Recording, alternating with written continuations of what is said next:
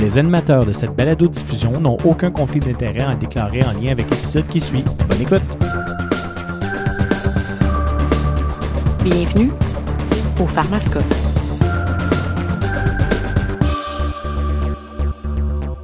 Bonjour tout le monde, bienvenue à ce nouvel épisode du Pharmascope. Je m'appelle Nicolas Dugré, je suis pharmacien au CIUS du nord de l'île de Montréal.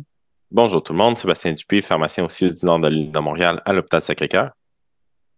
Et Isabelle Hébert, je suis médecin de famille euh, au GMF Sacré-Cœur.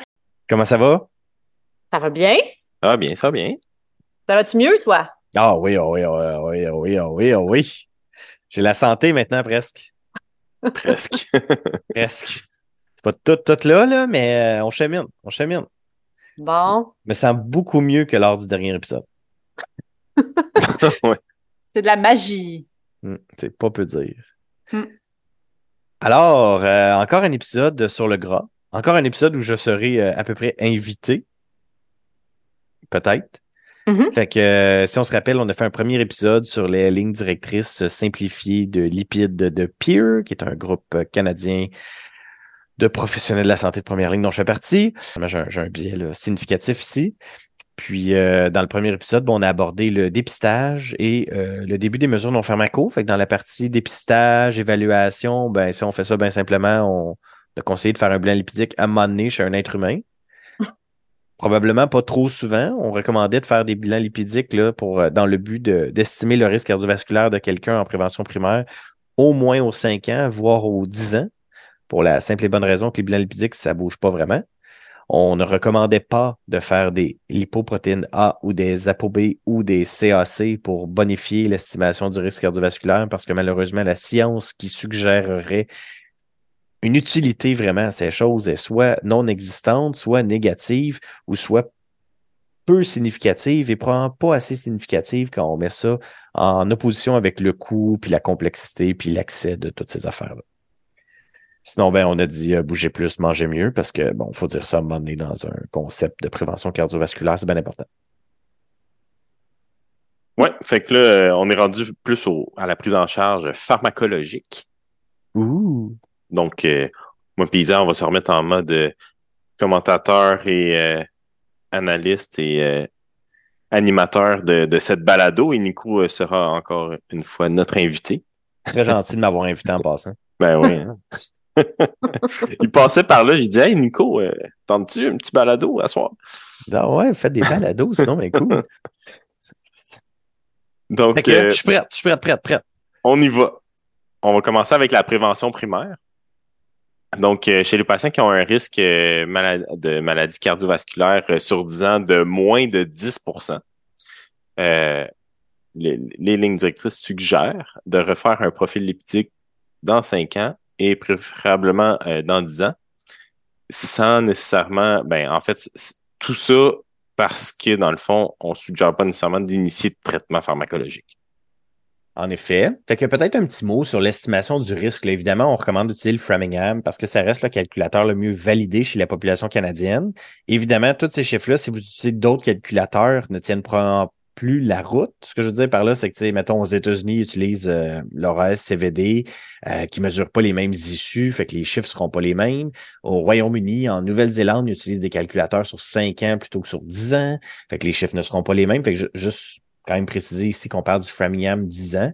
Puis, euh, soit dit en passant, le Framingham, la formule actuelle là, proposée, euh, surestime certainement le risque cardiovasculaire chez les Canadiens en 2023. Il y a des gens d'ailleurs qui ont fait des nouvelles études de validation beaucoup plus contemporaines, là, puis qui arrivent avec euh, justement des, des, des résultats qui montrent une surestimation non négligeable. Mais à ce jour, là, il n'existe pas encore, à ma connaissance, de calculateur meilleur, fait qu'on continue de s'en servir. Je vais juste mettre la, la petite nuance ici. Oui, mais Euh, il parle dans le, dans le texte euh, qu'il y, a- a comme des tentatives là, de recalibrer, valider le score de Framingham euh, auprès de la population canadienne. Donc, il y a des travaux qui sont en cours, là, selon ce que je comprends. Puis, tu même, j'ai l'impression que la façon que c'est écrit dans le texte, ça laisse comme supposer que bientôt, on va aller plus vers euh, un score qui est un petit peu mieux adapté à la population canadienne. Je sais pas si tu Bon, ouais, ben, de fait, quoi il s'agit. Oui, ou- oui, fait qu'il y a des travaux là-dessus. Il y a un groupe notamment qui a fait des publications récentes là, sur le sujet. Puis euh, on peut certainement penser que euh, l'intelligence artificielle va nous amener des nouveaux calculateurs, là, puis pas juste en maladie cardiovasculaire. C'est une machine extrêmement bien conçue pour développer des modèles prédictifs, en fait, l'intelligence artificielle. Fait que euh, oui, je serais, je serais bien étonné que dans quelques années, Framingham soit encore le l'étalon doré de l'estimation du risque cardiovasculaire. Mhm. Donc, une fois qu'on a calculé notre risque, on arrive à un pourcentage de risque. Et ce que tu nous disais, Seb, c'est que quand les patients ont un risque euh, qui est euh, sur 10 ans inférieur à 10% la suggestion, c'est de refaire un profil lipidique dans 5 ans plus tôt et préférablement dans 10 ans. Et il mentionne même de, la, phrase finit de même qu'une estimation du risque. Moi, ça m'a surpris parce que ça m'a surprise parce que dans ma tête, euh, même si je refais pas un, un bilan lipidique, je pourrais très bien réévaluer le risque euh, dans trois ou cinq ans avec mon bilan lipidique que j'ai fait, par exemple, cette année et recalculer un, un risque. Bon, peut-être qu'il changera pas tant que ça, là, parce que mais mon patient va gagner en âge, fait que son risque va augmenter un petit peu. Fait que ben ça fait partie des recommandations avec lesquelles euh, j'ai certains euh, enjeux, puis que certainement ça fait partie des endroits où le time needed to treat, dont on a parlé dans l'épisode précédent, Ah oui? euh, ont été considérés. Fait que, mettons, on me demande mon avis personnel ici, ben je pense que personne va être étonné, être étonné si je leur dis que peu importe que tu sois en bas de 10% ou au-dessus de 10% pour moi, l'idée, c'est d'estimer ton risque, te demander si tu as de l'intérêt à prendre une pilule pour le diminuer ou pas. Euh, Il y a quelque chose de quand même un peu absurde dans les cut-offs, là, les 10, euh, 10 à 19 puis les 20% Euh, Évidemment, on l'a dit, là, les calculateurs de risque, c'est des machines très, très, très imprécises, très imparfaites. Fait qu'il y a quelque chose d'un peu absurde dans le fait de gérer différemment un patient à 9% d'un patient à 11% Parce que jusqu'à Mhm. preuve du contraire, c'est exactement le même patient. là. Mais bon, Oui, puis ton patient à 9% euh, dans deux ou trois ans, il va passer à 10 puis à 11. Là. Très certainement, parce qu'évidemment, l'âge est le facteur de risque le, le plus euh, important pour à peu près toutes les maladies du monde, n'est-ce pas? Vieillir, c'est très dangereux. Fait Ouais. que, mais bon, il faut comprendre qu'évidemment, quand on fait des recommandations, quand on fait des guides de pratique, il faut établir des balises. Il faut arriver avec quelque chose de d'un peu simple, d'un peu directif. Fait que c'est de là que ça vient, mais effectivement, si c'était juste de moi, il y aurait vraiment un risque purement très fluide, très continu. Puis ben, en fonction de l'estimation du risque, on, on aurait une discussion avec le patient.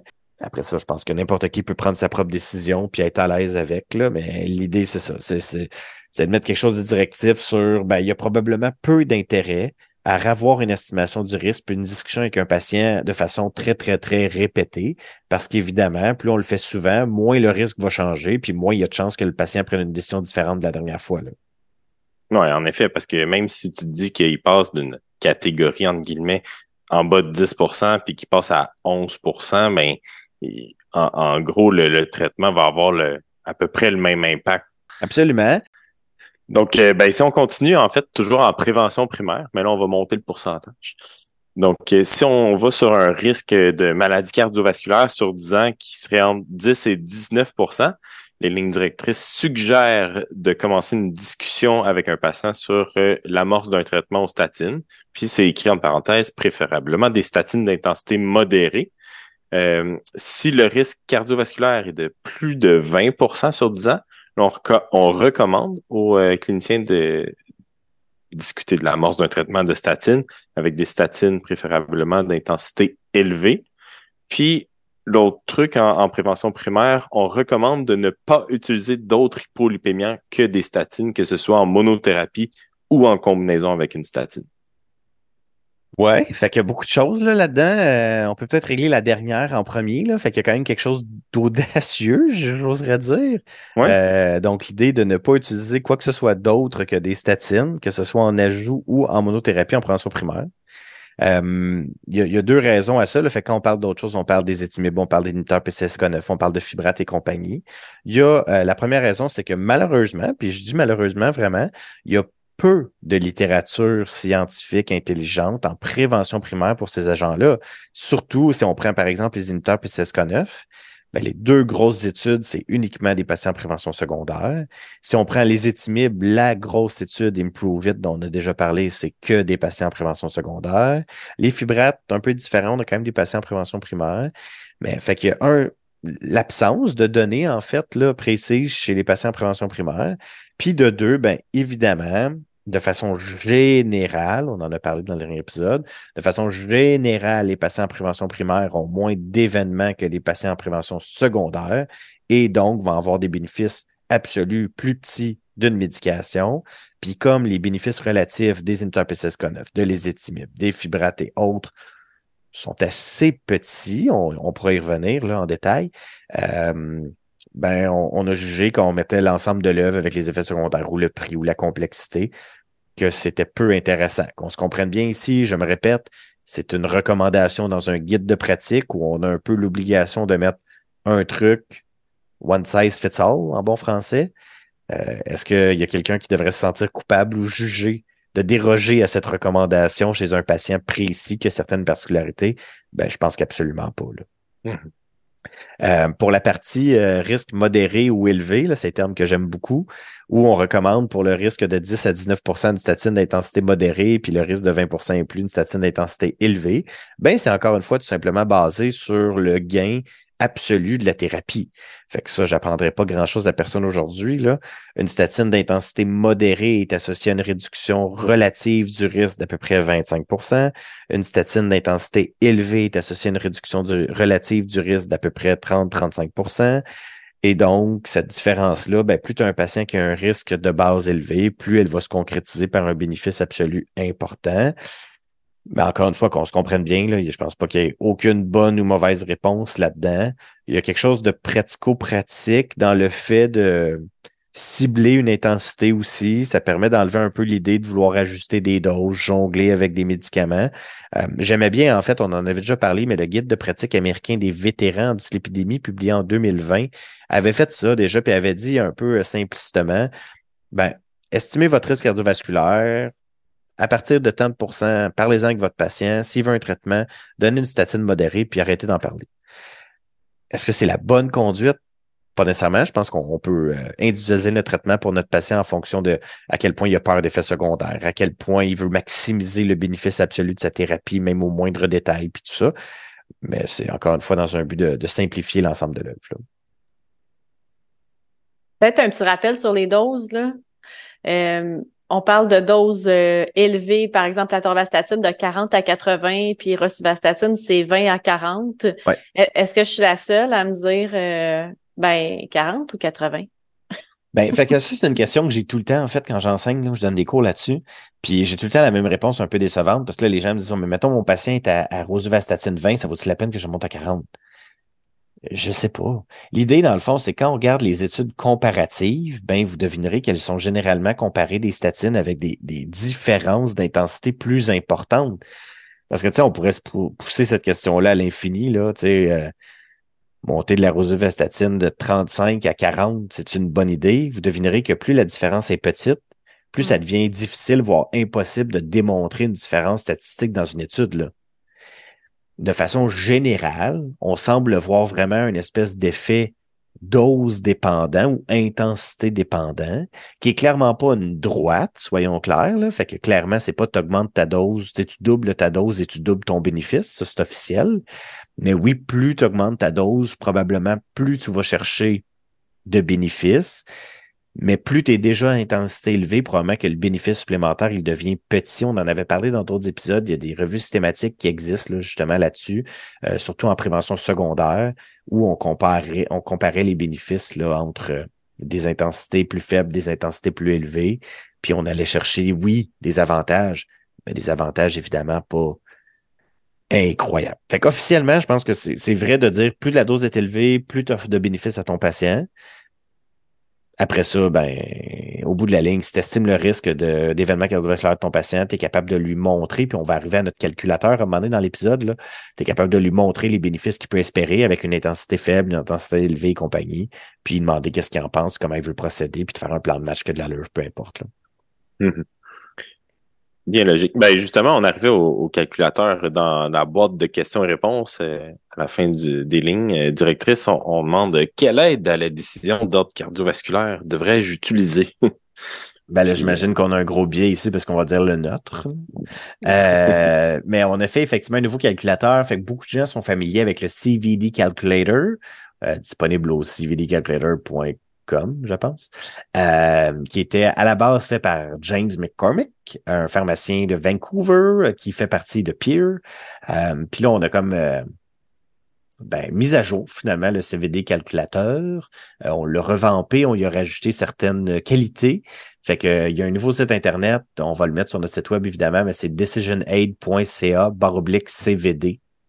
Vous allez pouvoir trouver l'outil en question qui est disponible en anglais et en français, euh, puis qui permet, bon, grosso modo, évidemment, c'est très similaire au CVD Calculator. On n'a pas réinventé la roue. On a mis à jour les données probantes sur le sujet, puis on a permis certaines fonctionnalités supplémentaires, notamment la possibilité de générer une note, fonction que j'adore personnellement, où une fois que tu rentres les caractéristiques de ton patient, tu rentres les interventions que tu as discutées avec lui, tu peux générer une note qui te dit, ben voilà ce qu'on a rentré, voilà le risque du patient, voilà les interventions qu'on a discutées, il a décidé de le prendre ou de ne pas le prendre, mais tu peux faire un beau copier-coller pour ton dossier patient. ça, ben, je trouve ça quand même fantastique. Ça wow. Merveilleux.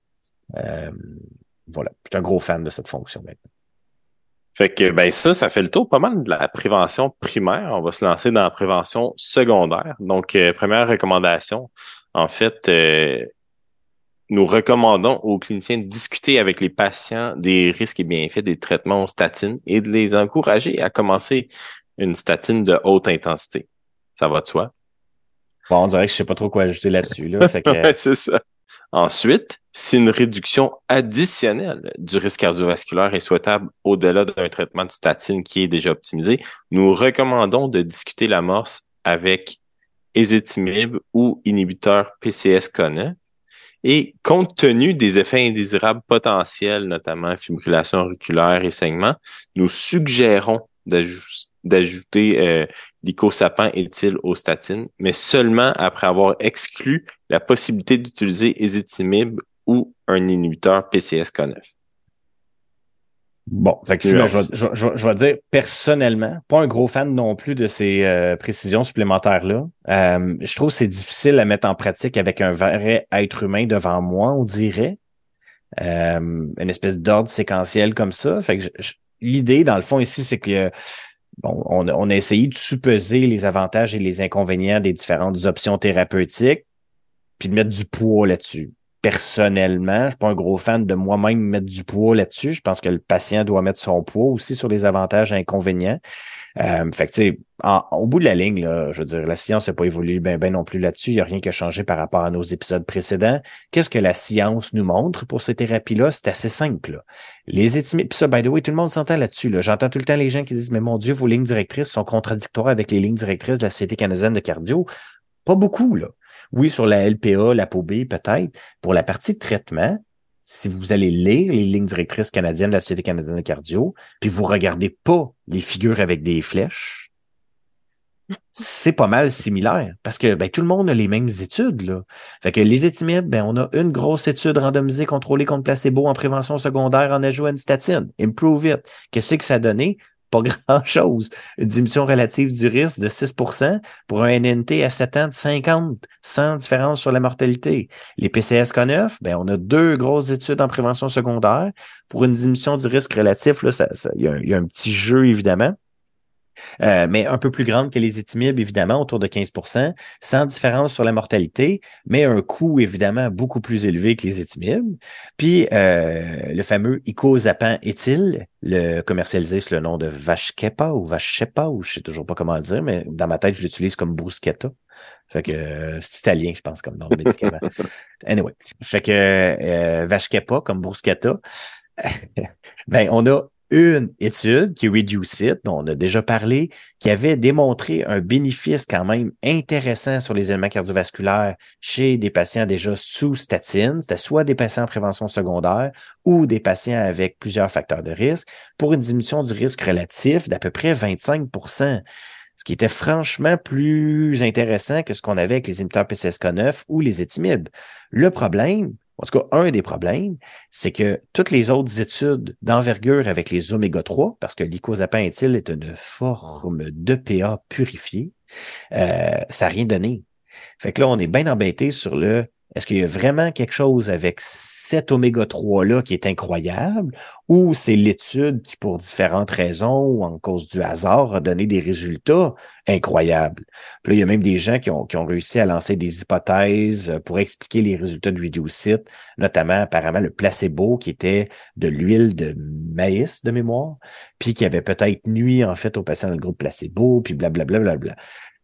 Fait que les est-il, quand on met ça dans la balance, quand on met, oui, les effets indésirables qui ont été documentés avec les oméga 3 en prévention cardiovasculaire, qu'on met le prix, hein, parce que j'en 300 pièces par mois, euh, ça fait que tous ces agents-là ont plein de points peu, qui les rendent peu intéressants au bout de la ligne. Je pense que oui, en prévention secondaire, puisque les données sont en prévention secondaire principalement, un patient qui est intéressé à prendre une pilule de plus pour diminuer son risque cardiovasculaire, en plus de sa statine, on peut en jaser. Je pense que certainement ici, c'est un bel exemple de la colchicine devrait apparaître quelque part, même si elle ne joue pas sur les lipides, parce que soyons clairs, la colchicine a été démontrée efficace dans deux études randomisées contrôlées d'envergure, a un coût bien inférieur aux inhibiteurs PCSK9 et a démontré un bénéfice bien supérieur à l'ézetimibe. Fait que pour moi, si tu as un patient qui dit Ouais, je serais intéressé à prendre une pilule de plus pour diminuer mon risque cardiovasculaire, si tu as une discussion sur les étimibles, les PCSK9 et l'icosapenthyl, je vois mal comment ta discussion inclut pas la colchicine, honnêtement. Fait tout ça pour dire que pour moi, au bout de la ligne, ça reste le même concept. Tu as un patient, il y a un risque, demande-lui s'il est intéressé à prendre une pilule de plus. Demande-lui probablement des questions comme ben, ce serait quoi le bénéfice minimal pour que tu sois intéressé à prendre une pilule de plus? Juste avec cette question-là, vous allez probablement barrer toutes ces options-là de toute façon en une seconde. Pour les patients qui vont vous dire un risque minimal qui est dans les faits atteignable avec certaines de ces médications-là, ben là, vous pourrez leur présenter les autres avantages et inconvénients, puis leur demander qu'est-ce qu'ils en pensent. Mm-hmm. Allons-y dans le, dans le suivi parce qu'ils ont amené le sujet. Donc, euh, les lignes directrices, euh, ils recommandent de ne pas répéter le profil lipidique ni cibler de seuil de cholestérol là, une fois que le patient a commencé un traitement hypolipidémien. Scandale. Fait que, ben, ça n'a pas changé hein, cette recommandation-là depuis 2015, mine de rien. C'est déjà comme ça, euh, Exact. Puis qu'on se comprenne bien, ce qui a changé pour moi, en fait, c'est les recommandations de la Société canadienne de cardio qui eux-mêmes le disent qu'il n'y a pas de science pour identifier des cibles de traitement, puis qui ont changé leur terme pour des seuils. Puis en fait, leur fameux seuil là, de 1.8 qui euh, leur permet de suggérer l'ajout, par exemple, des étimibes ou d'inhibiteurs PCSK9, ben c'est pas compliqué. là. C'est les critères d'inclusion dans les études où on a évalué l'ajout de ces thérapies-là.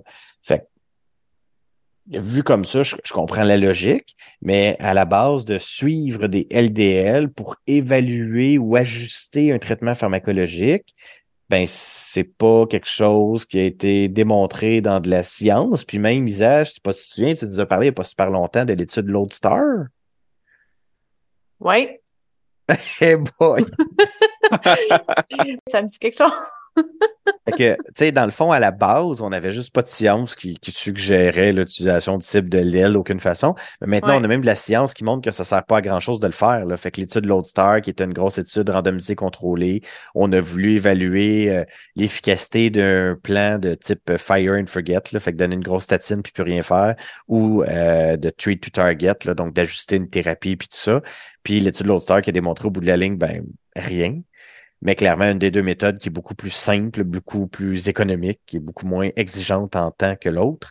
Fait que pour toutes ces bonnes raisons, ben non, clairement, on recommande pas de cibler ou de répéter des profils lipidiques une fois sous thérapie.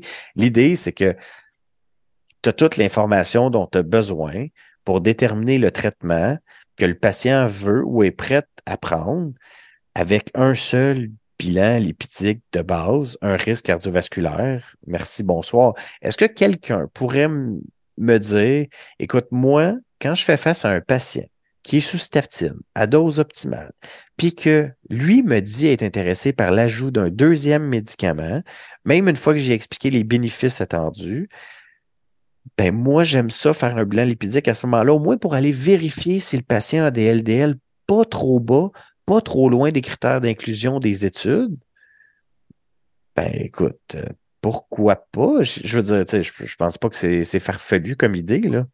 Nous, on a, on a jugé que ça en valait probablement pas la peine, mais je- ça, ça me paraît quand même scientifiquement défendable, là, certainement. Parce Mais que, pour le- effectivement, mais ça, ça serait comme l'inverse. Ça serait de dire comme, ah ben, mon patient, il y a tellement des LDL bas qui n'auraient pas été inclus dans les études d'ajout de traitement. Exact, exact. Pour l'autre partie, pour dire oh non, ma statine n'est pas assez efficace, ben je pense que la science est quand même assez claire. Là. Puis au-delà de ce que je viens de dire, là, on en a déjà parlé aussi, là, mais tu sais, euh, il y a des études là, qui ont évalué ça. Par exemple, HPS, une grosse, grosse étude de statine qui date de super longtemps, là, genre 20 ans dans le Lancet, où on a été capable de, de, de séparer les gens qui avaient été randomisés à de la simvastatine ou un placebo. On a été capable de les séparer dans un run-in aux patients qui avaient une grosse diminution de LDL, moyenne diminution de LDL, puis petite diminution de LDL sous statine. Puis les bénéfices étaient les mêmes pour tout le monde. là. Fait que Mhm. euh, il n'y a, pas- y a pas de science claire. Je me souviens aussi des, on en a déjà parlé, des guides de pratique américains des vétérans euh, qu'on a mentionné plus tôt. Ben, leur première recommandation, c'est nous ne recommandons pas de cibler quoi que ce soit. Notre revue systématique à jour n'a pas permis d'identifier aucune évidence directe qui permettrait d'identifier ou d'établir des cibles de traitement. Ça ne pouvait pas être dit plus clairement, là. On l'a juste pas, cette science-là, d'aucune façon. Les études ont toujours fait ou à peu près la même affaire. Une statine contre un placebo ou une dose de statine contre une autre dose de statine. Et non, ben, on va ajuster des patentes. Voilà. Mais ici, c'est un autre exemple de changement qui est difficile à implanter parce que l'étude de Lodestar dont tu viens de parler, là, c'est, c'était une étude de non-infériorité. Puis si on se rappelle, il avait démontré que euh, Fire and Forget était non inférieur à euh, l'ajustement, treat to target, là, l'ajustement selon les, les bilans. Puis leur conclusion, c'était ben continuons d'ajuster selon les bilans. Ouais, c'était un peu déprimant, on va se le dire. Mais, euh, Alors que la méthode la plus simple était non inférieure, comme Fait que non, euh, je, je sais pas quoi vous dire. Puis je le sais là, que ça amène, ça amène tout le temps un paquet de questions, puis des questions pas simples, hein? Parce que soyons clairs, là, tu sais, moi je parle beaucoup avec pas juste des médecins, là, mais des infirmières, des pharmaciens. Puis on a juste à penser au protocole d'ajustement des traitements hypolipémiens, là, qui suggère évidemment là, euh, d'ajuster avec des bilans de LDL puis des patentes à gosse, là. Mhm. Je- Ben oui, les, les ordonnances là, pour partager les, les soins là, aux patients. Mais là, finalement, nos infirmières, ils suivent des, des protocoles qui demandent de vérifier les LDL. Il y, a, il y a beaucoup de chemin à faire. Euh, L'affaire qui me fascine le plus, c'est comment, pour moi, je répète, mais les, les lignes directrices de la Société canadienne de cardio, alors que tout le monde me dit tout le temps, ah, mais les lignes directrices de Peer sont comme complètement à l'opposé ou contradictoires. Non, je pense pas. Surtout si tu enlèves les images, là. Ouais, ben, c- c'était Euh, fou, ça. Je me rappelle quand on les a présentés, le, le texte, c'est pas dans le même sens que les flèches puis des images. là. Ouais. Fait que, non, tout le monde a la même science, Seigneur. Là. On ne peut Mhm. pas s'inventer des patentes. Là. Parfait. Fait que là, on, on va rentrer dans le monde des effets secondaires des statines. Première suggestion euh, qui, est, faite, c'est de ne pas procéder à des analyses pour mesurer en, point de référence avant le début du traitement une créatine kinase ou une ALT, euh, puis de ne pas en faire chez quelqu'un qui est euh, en santé et asymptomatique. Puis on pourrait faire des tests appropriés selon les symptômes ou d'autres facteurs de risque. Fait quand tu l'as bien dit, nous suggérons de ne pas procéder. Fait qu'encore une fois, l'importance des mots. Fait que euh, chez certains patients, il y a des gens qui pourraient trouver ça tout à fait raisonnable. C'est bien correct, mais encore une fois, dans un guide de pratique, il faut que tu fasses un peu un one size fits all. Fait qu'au bout de la ligne, chez la majorité des patients qui vont bien autrement, ben, il y a pas de science qui propose que c'est bien, bien pertinent ou efficient de vérifier des CK ou des euh, de faire des bilans hépatiques là, avant ou pendant un traitement de statine. Mais Parfait. évidemment, c'est un patient avec d'autres problèmes. Ben, checkez-les. là. Ouais. C'est juste que c'est ça. Faut pas que ça soit nécessairement de façon systématique chez tout le monde. Exact. Parce qu'on sait ce qui arrive hein, quand on fait des CK à des gens dans le vide. Elles reviennent tout le temps un peu élevé. élevées. Ouais. Mhm. Puis là, si on a un patient qui tolère pas la statine, puis euh, on a débuté le traitement, puis euh, il y a des effets indésirables non sévères d'ordre euh, musculaire, nous recommandons n'importe quelle intensité de statine plutôt qu'un autre traitement hypolipémien qu'une statine. Puis on pourrait utiliser la même statine ou une autre, une dose différente, une posologie de le donner aux deux jours en se fondant sur une prise de décision partagée avec le patient. Ouais, fait que euh, ben, tu sais, la science est quand même assez claire là-dessus, puis on en a parlé déjà précédemment. Pour ce qui est du risque de d'intolérance musculaire associée aux statines, ben, dans les études randomisées contrôlées contre placebo, il est certainement faible. Fait que je pense Isa, Manette avait commenté une grosse méta-analyse sur le sujet. Mhm. Puis au bout de la ligne, ce que ça nous montrait, c'est que dans la première année de traitement, 15% des gens sous statine allaient présenter des plaintes musculaires, contre 14% des gens prenant un placebo. Ce que ça veut dire concrètement, c'est que si tu donnes une statine à 100 personnes pendant un an, il y en a 15 sur les 100 donné qui vont avoir mal quelque part, mais il y en a seulement un sur ces 15-là qui va avoir mal à cause de la statine. Fait que sachant cela, ben, le premier choix de traitement, le deuxième choix de traitement et le troisième choix de traitement de l'épidémie probablement sont des statines.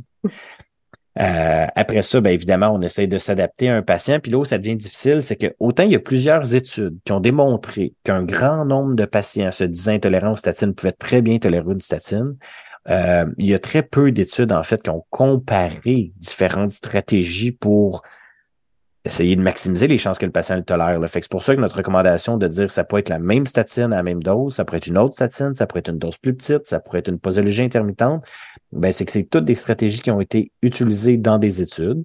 Mais jamais une contre l'autre. Ben c'est ça, exact. Fait que on le sait pas, c'est laquelle la meilleure. Mm. Euh, fait que faute de science, là, on a fait une phrase un peu floue. Là. Mais en gros, quelqu'un qui tolère pas une statine, demandez-y s'il est prêt à en essayer une autre ou la même, ou la même mais à une plus petite dose, puis ben partez de là. Moi, ce que je retiens de ça, c'est on essaye une statine. Comme peu importe comment, c'est quand même la meilleure affaire qu'on peut offrir.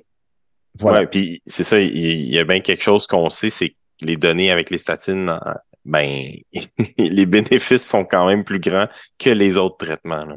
Donc, euh, oui, soyons clairs, hein, puis tu as raison de, le rappeler quand même, Seb, parce qu'on on en a pas parlé, là, mais je veux dire, la science est super claire. On a parlé des bénéfices relatifs euh, de l'ésétimib, des PCSK9, puis euh, de l'icosapenthyl, de l'absence de bénéfices sur la mortalité toute cause de ces thérapies-là.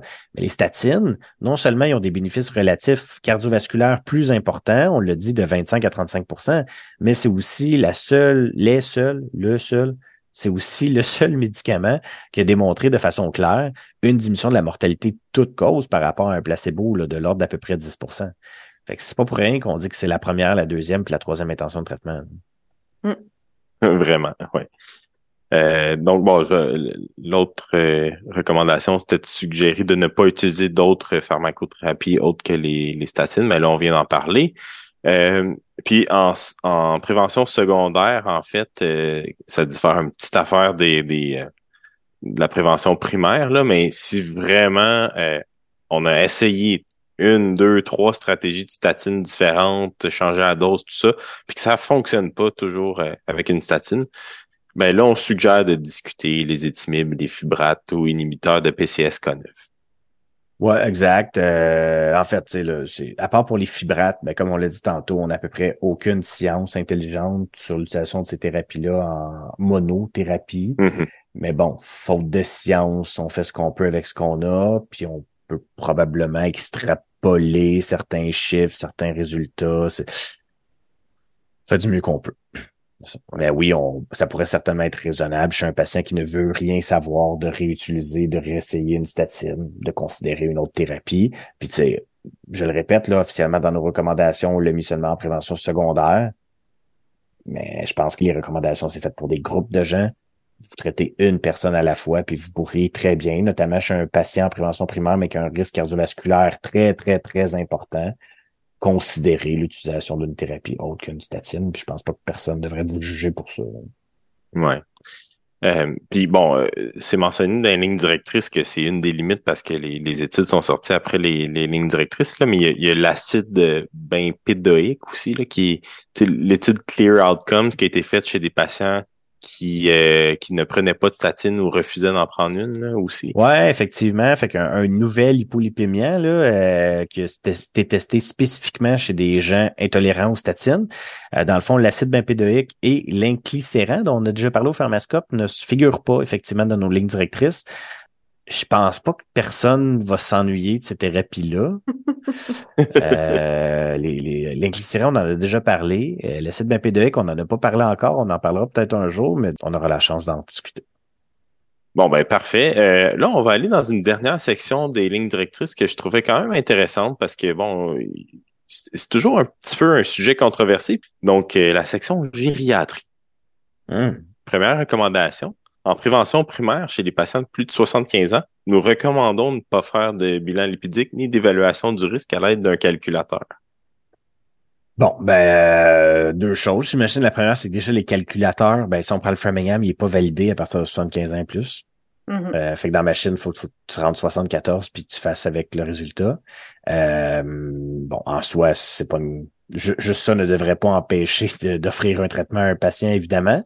Euh, l'autre raison qui est beaucoup plus euh, scientifique, j'imagine, c'est quand on regarde les données, qu'on se comprenne bien. Là. Évidemment, en gériatrie, on a des enjeux qui se répètent, peu importe les pathologies. Les gens très vieux sont peu présents dans les études. Euh, on a un running gag au pharmascope depuis longtemps que toutes les études cardiovasques, c'est tout le temps des gens de 66 ans en moyenne. Euh, Fait que des gens de 75, 80, 85, 90, il y en a pas beaucoup. Mais quand on les cherche et qu'on les observe, c'est-à-dire il y a une méta-analyse notamment là, publiée dans l'INSET il y a quelques années, où on a pris les grosses études de statine en prévention primaire et en prévention secondaire, puis qu'on a réussi à faire des sous-groupes de patients en fonction de l'âge. En prévention primaire, il semble potentiellement avoir une diminution du bénéfice euh, lorsque les patients ont un âge plus vénérable. Euh, je répète, il y a moins de gens, une puissance statistique qui est moins importante, mais il semble avoir une tendance à une perte d'effet. Il y a plein de théories là-dessus sur le fait que ben, si tu n'as pas eu d'événement cardiovasculaire rendu à T'en auras pas. T'en auras pas, puis c'est d'autres choses qui vont vouloir avoir ta peau, fait qu'une statine ne te servira à rien. Puis euh, mais voilà, fait que ça, c'est les raisons. Il y a une grosse étude en cours, à peu près 10 000 patients âgés en prévention primaire dans l'étude STAR-RE, des patients de 70 ans et plus. Euh, l'étude devrait sortir théoriquement, je pense que c'est 2024, leur date prévue de fin, quelque chose comme ça. En tout cas, ça, ça s'en vient, euh, qui devrait certainement apporter beaucoup plus d'éclairage sur la question des statines en prévention primaire chez les gens vénérables. Ouais. Mais pour Parce le que moment, on en est là. C'est ça, parce que la, la, la deuxième recommandation dans cette section-là, c'est nous suggérons de ne pas amorcer systématiquement un traitement de statine en prévention primaire chez les patients de plus de 75 ans. Euh, alors, puis, puis il pourrait être raisonnable de discuter des bienfaits des risques d'un traitement aux statines en prévention primaire chez certains patients de plus de 75 ans dont l'état de santé général est bon.